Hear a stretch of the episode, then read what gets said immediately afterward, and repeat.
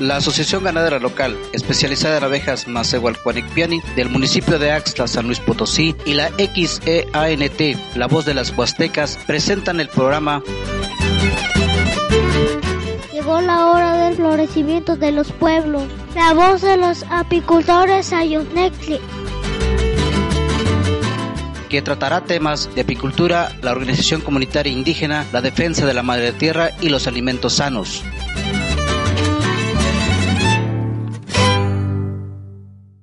Buenas tardes, tengan todos y todos los que nos acompañan en este día. Agradecemos que nos escuchen, que nos sintonicen, que sigan la costumbre de ser radio escuchas, porque es muy importante, sobre todo cuando ya no hay el tiempo en la familia, en la comunidad, pues para juntarse a platicar y que es importante pues estarnos escuchando, saber qué es lo que está pasando, cómo están viendo los demás la vida, cómo la están viviendo, qué es lo que está pasando en nuestra región, en nuestro alrededor. El tema que vamos a tratar hoy es las abejas como bioindicadores. Mandamos un saludo y dedicamos este programa a todos los niños, a todas las niñas, a todos los jóvenes que nos están sintonizando, ya que este es un tema de mucha importancia, sobre todo para el futuro, porque en ese tema vamos a desarrollar cómo las abejas son unos animales vivos que son muy susceptibles a ciertos contaminantes y por eso es que están muriendo. Entonces por eso le llaman bioindicadores porque es una forma de medir qué tan contaminada pues está la región, están los lugares y, y cómo eso que le está pasando a las abejas también le está pasando pues no solo a las abejas, sino también a otros insectos, a algas, a hongos, a plantas, a animales y a nosotros mismos, ¿no? Y qué bueno esos, esos venenos que están matando ahorita, al, digamos, a los animales más sensibles, ahí están y se van acumulando y se van midiendo cuántas abejas mueren y va, y va entre más rápido mueran las abejas, pues más contaminantes, más venenos hay en el ambiente. Entonces, bueno, el, tema del bioindicador se refiere a eso, a algo que está pasando a un ser viviente y que esos efectos que le está pasando se pueden medir y se van midiendo en cantidades, entre mayor sean las muertes y la desaparición de esa población, mayor van a ser los contaminantes que hay en la región. Otro bioindicador que también se bueno, lo podemos observar con mucha facilidad, es el líquen, que es muy eficaz para medir la contaminación en el aire en los bosques o en las ciudades, ya que si hay mucha contaminación, pues no hay, no hay el líquen o este muere fácilmente, ¿no? Entonces es algo de lo que tenemos que, que estar observando, qué es lo que está pasando, qué es lo que antes teníamos y que ahora ya no tenemos. Entonces, por ejemplo, antes teníamos, eh, llovía y salían los chilitos, el piquín. Y bueno, íbamos al mismo patio de nuestra casa, tenemos chilitos y los vamos y los cortamos.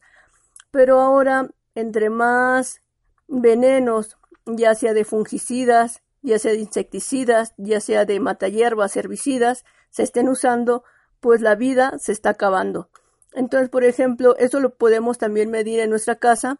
con las, las malezas que algunos le llaman, pero en este caso serían pues algo sanas, algo buenas para nosotros, porque son malezas que, que nos dan de comer, que nos dan nutrientes, que nos dan vida.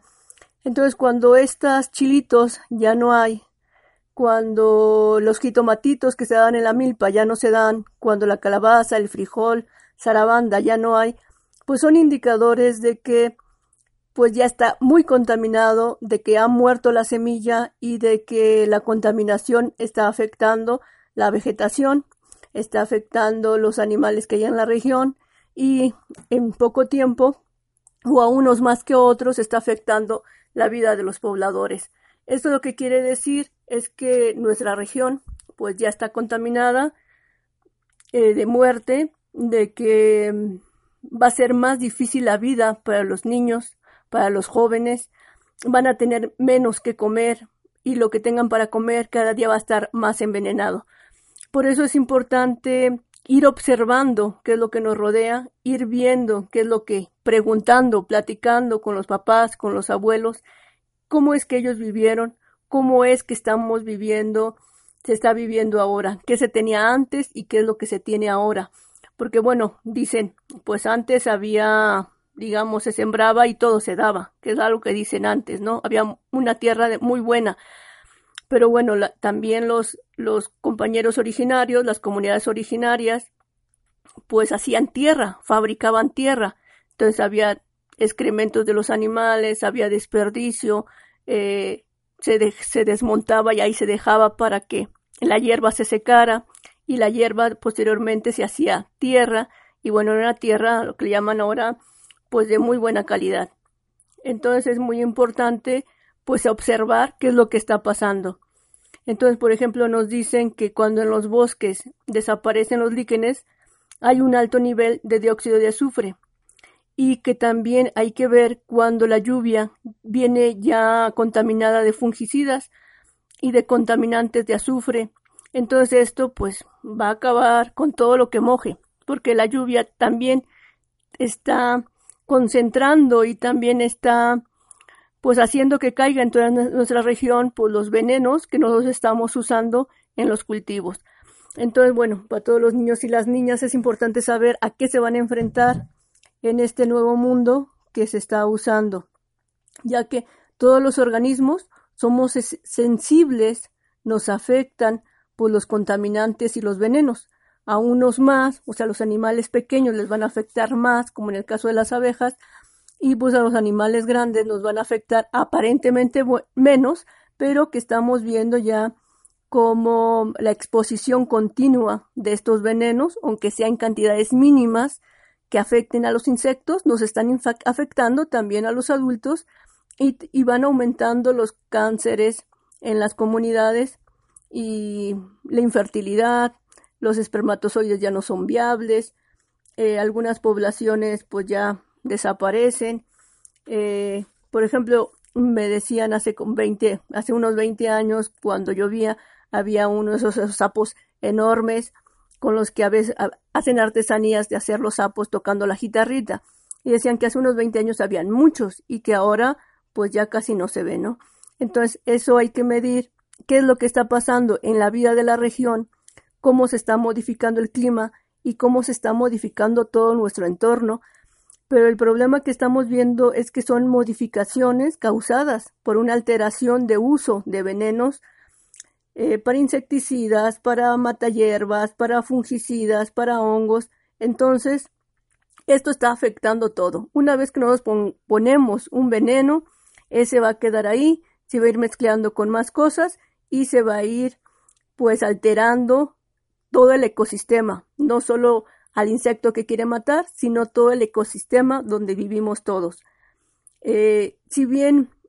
aumentan los problemas y dicen los que defienden el uso de los venenos es que no se puede decir que fue ese veneno específico el que provocó todo el problema, sino que son muchas causas. Y sí, son muchas causas porque tiene que ver con cómo piensa la gente, cómo va a defender y cuidar la vida, y quiénes son los que lo van a usar y los que no lo van a usar, y que bueno, es una es, es algo que se desencadena y que una cosa va llevando a otra y a otra y a otra hasta que pues la evaluación del ecosistema es que ya está alterado y que va a morir. Y esto nos lleva a la desaparición de poblaciones enteras de abejas, de sapos, de chicharras, de, de muchos animales, ¿no? No solo de animales, de plantas, de hongos. Y si antes teníamos hongos en las maderas podridas que están sobre la milpa y que íbamos y cosechábamos, pues en poco tiempo pues ya no los vamos a tener. Y bueno, ¿qué, qué es lo que hacen? ¿Cuál es la alternativa que nos los dan los fabricantes de venenos? Eh, desde hace ya varios años, la empresa Monsanto, que es la que fabrica estos venenos, pues para todo, nos está diciendo en el caso de las abejas, pues que no nos preocupemos, dice, pues si las abejas se mueren, podemos hacer abejas robot. ¿Pero qué quiere decir abejas robot? Quiere decir que acaban con los animales, con la vida de, las, de los animales, y que ahora va a ser algo de metal, o sea, algo que no tiene vida y que dicen que son tan buenas para polinizar las plantas como las, las abejas vivas, ¿no? Lo cual pues es una parte del engaño porque nada puede superar la vida misma. Entonces, por ejemplo, nos dicen que las abejas están en peligro y uno de los mayores responsables es el incremento de los cultivos transgénicos. Y no transgénicos, porque bueno, en todos los cultivos, incluso lo vemos aquí en la región, en los cítricos, pues se usa mucho mata hierba y que también va pues empobreciendo la tierra y ese veneno, por pequeño que sea, pues lo va absorbiendo la planta, el cítrico y el árbol pues tiene menos, menos vida. Dice, dice, los cuales necesitan cantidades mayores de pesticidas cada vez, cada vez que se usan los transgénicos, ¿no? Porque se van haciendo más resistentes y les van poniendo, aumentando su paquete de estos matahierbas, ¿no? Mm, dice este artículo que publicó en la página de internet Ecoagricultor de que las abejas robot de Monsanto ya están listas, que debido a este abuso las colonias se han visto alarmantemente reducidas, contribuyendo al peligro de lo que es la apicultura y las poblaciones, pues las abejas son las responsables de dos terceras partes de la población de los alimentos que comemos. Dice también, dice, pero no debemos preocuparnos, Monsanto ya tiene preparadas abejas robot. Sí, como no les basta con monopolizar el mercado de los cultivos transgénicos, agrotóxicos, patentes y semillas, van a ampliar el negocio a las abejas robot y todo con la ayuda de la Universidad de Harvard. Estas abejas robot tendrán incluso otros usos como el de encontrar y rastrear personas en casos de desastres naturales, supervisar el tráfico, vigilancia militar, pueden ser todas las bondades que nos ofrece en la página web de la Universidad de Harvard. Ahí lo pueden consultar. Es un proyecto que se está llevando en esta universidad y que dicen pues que, que no solo va a ser el trabajo de las abejas de polinizar, sino que también van a ser pues tipos vigilantes, ¿no? Y que como son tan pequeñas van a estar grabando y van a estar monitoreando lo que la gente está haciendo. Dice el artículo que en septiembre del 2011 Monsanto compró B Ecologic, es una empresa líder internacional que se dedica a la protección de las abejas y las causas de su desaparición. Eso pues para que ya no siguiera investigando. Otro caso claro para controlar y manipular los estudios sobre los efectos en las abejas, los transgénicos y los pesticidas que venden. Pero sin duda estas abejas robot son un excelente medio para propagar los cultivos transgénicos y poner en peligro los cultivos ecológicos. Y todo esto con el consentimiento de los gobernantes, que no escatiman en medios para favorecer a la empresa Monsanto, incluso a costa de perder las abejas, la diversidad y la soberanía de los pueblos. Las abejas llevan polinizando desde el neolítico, es decir, hace muchos, muchos, muchos, muchos años, y resulta eh, que, es muy arriesgado dejar en manos de la biotecnología la polinización de las plantas que alimentan a la población mundial, que no son pocas las dudas que asaltan al respecto. Dice, los agricultores tendrán que alquilar estas abejas robot. ¿Cuánto habrá que pagar? ¿Polinizarán solamente cultivos transgénicos entre sí o no habrá distinción? Monsanto apuesta que las abejas robot no es algo aleatorio. Sabe muy bien lo que hacen y los pasos que deben dar para conseguir más control sobre la naturaleza y la producción de alimentos, y las, las abejas robot son una pieza clave. Seguimos reclamando la importancia de un pequeño productor, los polinizadores y agroecología para producir alimentos para todos sin consecuencias negativas en el entorno y en nuestra soberanía alimentaria. Pues bien, así termina este artículo de esta página de Agroagricultor, donde nos informan de las investigaciones y nos piden igual que los que quieran tener más información, pues visiten la página web de la Universidad de Harvard, donde podrán encontrar las, las más bondades, atributos y beneficios que para ellos tienen estas abejas como una posible solución, una respuesta a la mortandad de las abejas pues que tenemos nosotros como apicultores y que hay en las regiones, no solo las abejas melíferas que producen miel, que es la que se comercializa, sino también las abejas meliponas o muchas abejas avispitas y animales que bueno que están ahí en la región y que son parte del ecosistema, ¿no? Y que esto que le está pasando a estas abejas de la miel y que nosotros estamos informando y exponiendo, eso también le está pasando a todos los demás animales pequeños. y que bueno, también a las hormigas y también a los sapos y a las luciérnagas y que tenemos que estar muy atentos a qué es lo que está pasando en nuestro, en nuestro entorno, qué es lo que estamos provocando nosotros, qué es lo que nos estamos acelerando, porque de hecho el ser humano es el único pues responsable de esta destrucción, de este envenenamiento que hay en los en las regiones, en las comunidades, las decisiones que tomen nuestras autoridades, que tomen nuestros padres, que tomen nuestros hermanos, pues son muy importantes para que los pequeños niños pues puedan seguir viviendo en pues más sanos o más enfermos o les sea más fácil o les sea más difícil la vida. Entonces, por ejemplo, nos decían los jóvenes, los que se van a trabajar fuera y que regresan, pues ya regresan ya no todos se acostumbran a la comunidad porque buscan ciertas comodidades que no hay en la comunidad, pero igual saben que se van a trabajar y bueno, se la pasan, trabaja y trabaja y todos los días, todos los días están trabajando para tener el dinero para poder pagar la renta, pagar el agua, pagar el luz, pagar el celular, pagar el internet y bueno, gastos, gastos, gastos y más gastos. Y que cuando regresan a la comunidad, ya sea de vacaciones unos días, pues sienten la tranquilidad sienten que ya no hay esa presión de vivir para pagar y pagar y pagar, sino sienten pues que bueno, hay que trabajar, hay que convivir, hay que ver qué es lo que hay, lo que podemos comer y que bueno, antes había esa situación de poder sembrar y que ahora es la única opción que tenemos para poder pues sobrevivir y ofrecer algo limpio y sano a nuestros niños, a nuestras niñas, conservar la tierra, trabajarla, y nos decía uno de los muchachos de que bueno, ¿qué va a pasar con toda esta gente que está vendiendo sus tierras? Y que bueno, es parte de lo que decían, no se les puede castigar, no se les puede hacer algo, pero como ya entraron pues a una situación de de que ellos tienen la libertad de poderlo hacer y que bueno, que que era una desgracia porque los que se van cuando regresan ya no tienen un lugar donde vivir, un lugar propio donde vivir,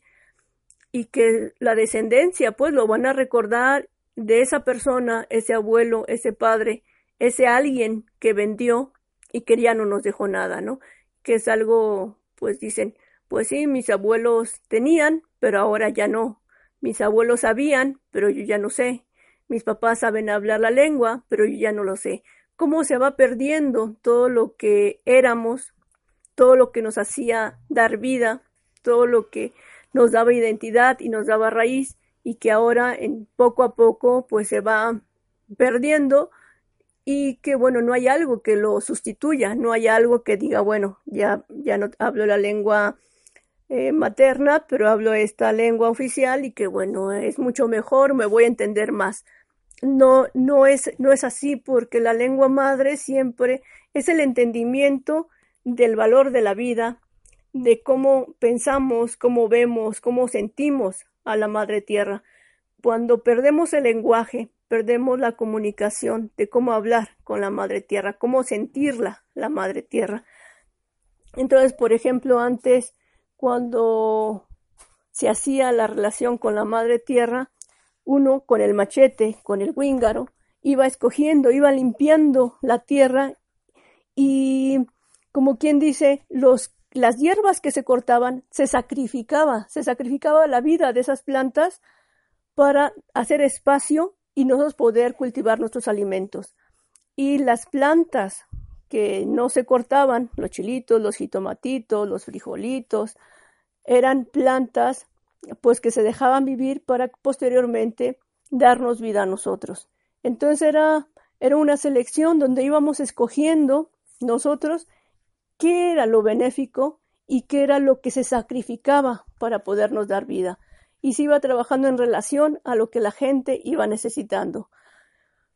Pero siempre teníamos esa situación de que si se sembraba, se cuidaba, se conservaba, se producía la tierra, pues siempre la madre tierra nos iba a dar más de lo que estábamos necesitando. Pues bien, esa es la importancia que queremos platicarles, que queremos decirles a todos ustedes que estén alerta, que estén viendo, que estén observando, que estén platicando de cómo era antes y cómo es ahora.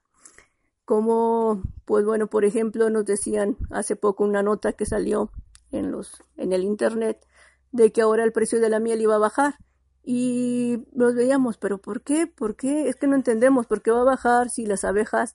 hay menos abejas, es más difícil que puedan vivir las abejas, hay menos producción. ¿Por qué dicen que va a bajar? Y bueno, los que se dedican a esa compra-venta, pues lo están haciendo intencionalmente, pues para bajar los precios y con el pretexto de que, bueno, la miel está sucia de contaminantes, está envenenada. Pero eso es algo que nosotros los productores pues tenemos que estar cuidando y tenemos que verlas y ponerlas en un lugar pues donde puedan vivir y donde puedan estar sanas. Eh, por ejemplo, nosotros aquí en la Asociación Ganadera Local especializada en abejas, más igual Piani, pues nosotros no estamos eh, usando ningún producto químico. Bien, entonces nosotros como apicultores lo que tenemos que hacer para tratar nuestras colmenas que estén sanas es no usar pues venenos que si bien son para animales más pequeños como en el caso de la barroa también afectan a las abejas. Eh, la barroa de tamaño es más o menos y como imagínenselo como un conejo pegado a una vaca. Entonces una barroa es un, es un animal mucho más pequeño. Le ponemos veneno para, para que muera esa barroa, pero ese veneno se va quedando también en la cera y en la miel y también va afectando a las abejas. Entonces lo que nosotros hacemos como apicultores es no usar venenos, por muy pequeños que sean, dentro de la colmena, porque sabemos que a la larga pues va a estar modificando pues la vida de las abejas, el ecosistema. Y lo que hemos encontrado ahora no solo es que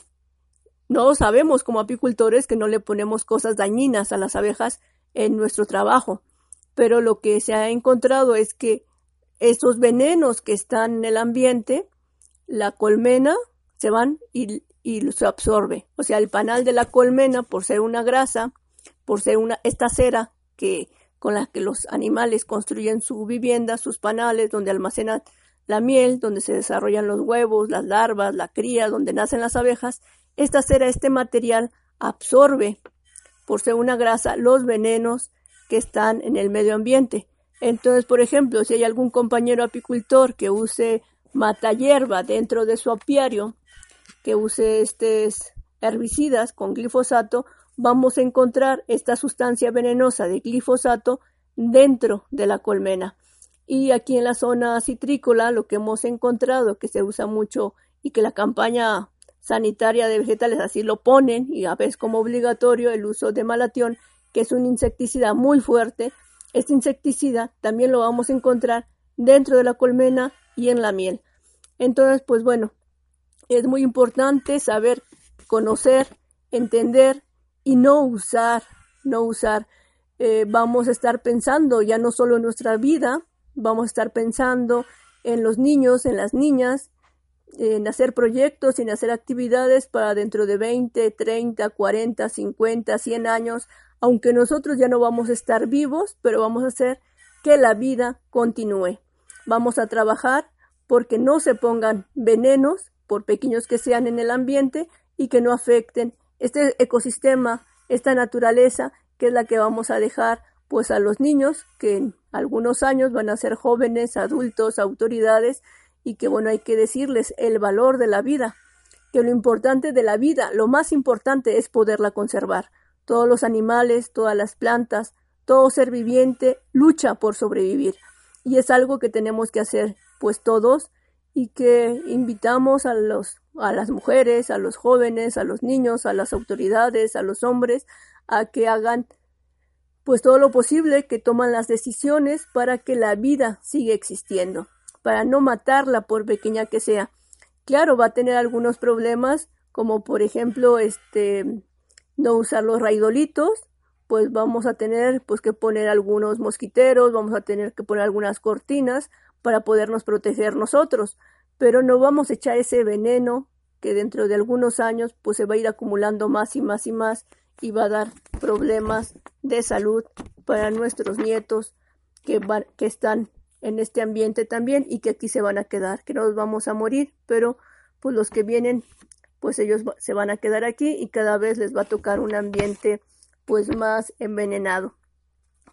Pues bien, es lo que queríamos transmitirle, que el valor de la vida, el valor de las abejas, pues eso, conservarlas, cuidarlas, que sigan vivas, que sigan trabajando, que sigan haciendo pues lo que en este medio ambiente les toca hacer, que es vivir. Conservar la vida, pues es algo que todos tenemos que estar luchando en el día a día para pues alimentarnos y la única forma de hacerlo es hacerlo de la manera más sana, más limpia, eh, con menos riesgos y que bueno, si tenemos la tierra, esa es la solución.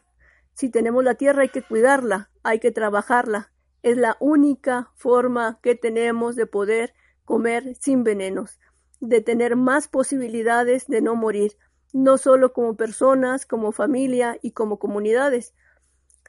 Poder cuidar que todas las comunidades que aún siguen siendo comunidades y que les felicitamos porque sigan teniendo ese territorio y siga siendo de todos, que es lo más, lo que siempre había sido y lo que los pueblos originarios así eran. O sea, la propiedad era colectiva de toda la comunidad y toda la comunidad se iba decidiendo según lo que fuera pasando, cómo se iba haciendo, cómo se iba produciendo y cómo se iba repartiendo el trabajo. Era en relación al trabajo, no en relación a que yo tengo algo y pues bueno, ahí se queda porque no lo puedo trabajar, sino era, era poder compartir todo con todos porque era la vida de la comunidad, no del individuo. Y bueno, después ya pasaron a los ejidos y ya los ejidos, pues bueno, hay un territorio ejidal que también, pues bueno, algunos dicen, no, pues es que ya este es mi, es mi parte y después pues ya veo qué hago o qué no hago, ¿no? Pero ya se dejó de poderlo trabajar en colectivo, son pocos los que lo trabajan en colectivo. Entonces, pues aquí les invitamos a que pues se vuelvan a hacer los trabajos colectivos para pues que pueda seguir viva la comunidad y poder seguirle ofrecer un futuro a los niños, a las niñas, a la descendencia y que nosotros, los ya mayores, podamos ser recordados con agrado y no como el que vendió la tierra. Pues bueno, pues eso fue todo. Muchas gracias por, por sintonizarnos. Estuvieron con ustedes en voz Luz María Saldaña Loza. En grabación, Adán García Bocanegra y en musicalización, Marta Flores Hernández y Jesús Baltasar Hernández. Gracias y hasta la próxima. La Asociación Ganadera Local, especializada en abejas Macehualcuanicpiani, del municipio de Axtla, San Luis Potosí, y la XEANT, La Voz de las Huastecas, presentó el programa Llegó la hora del florecimiento de los pueblos. La voz de los apicultores Ayotnectli. Agradecemos que nos hayan escuchado y los invitamos a que nos acompañen en nuestro próximo programa.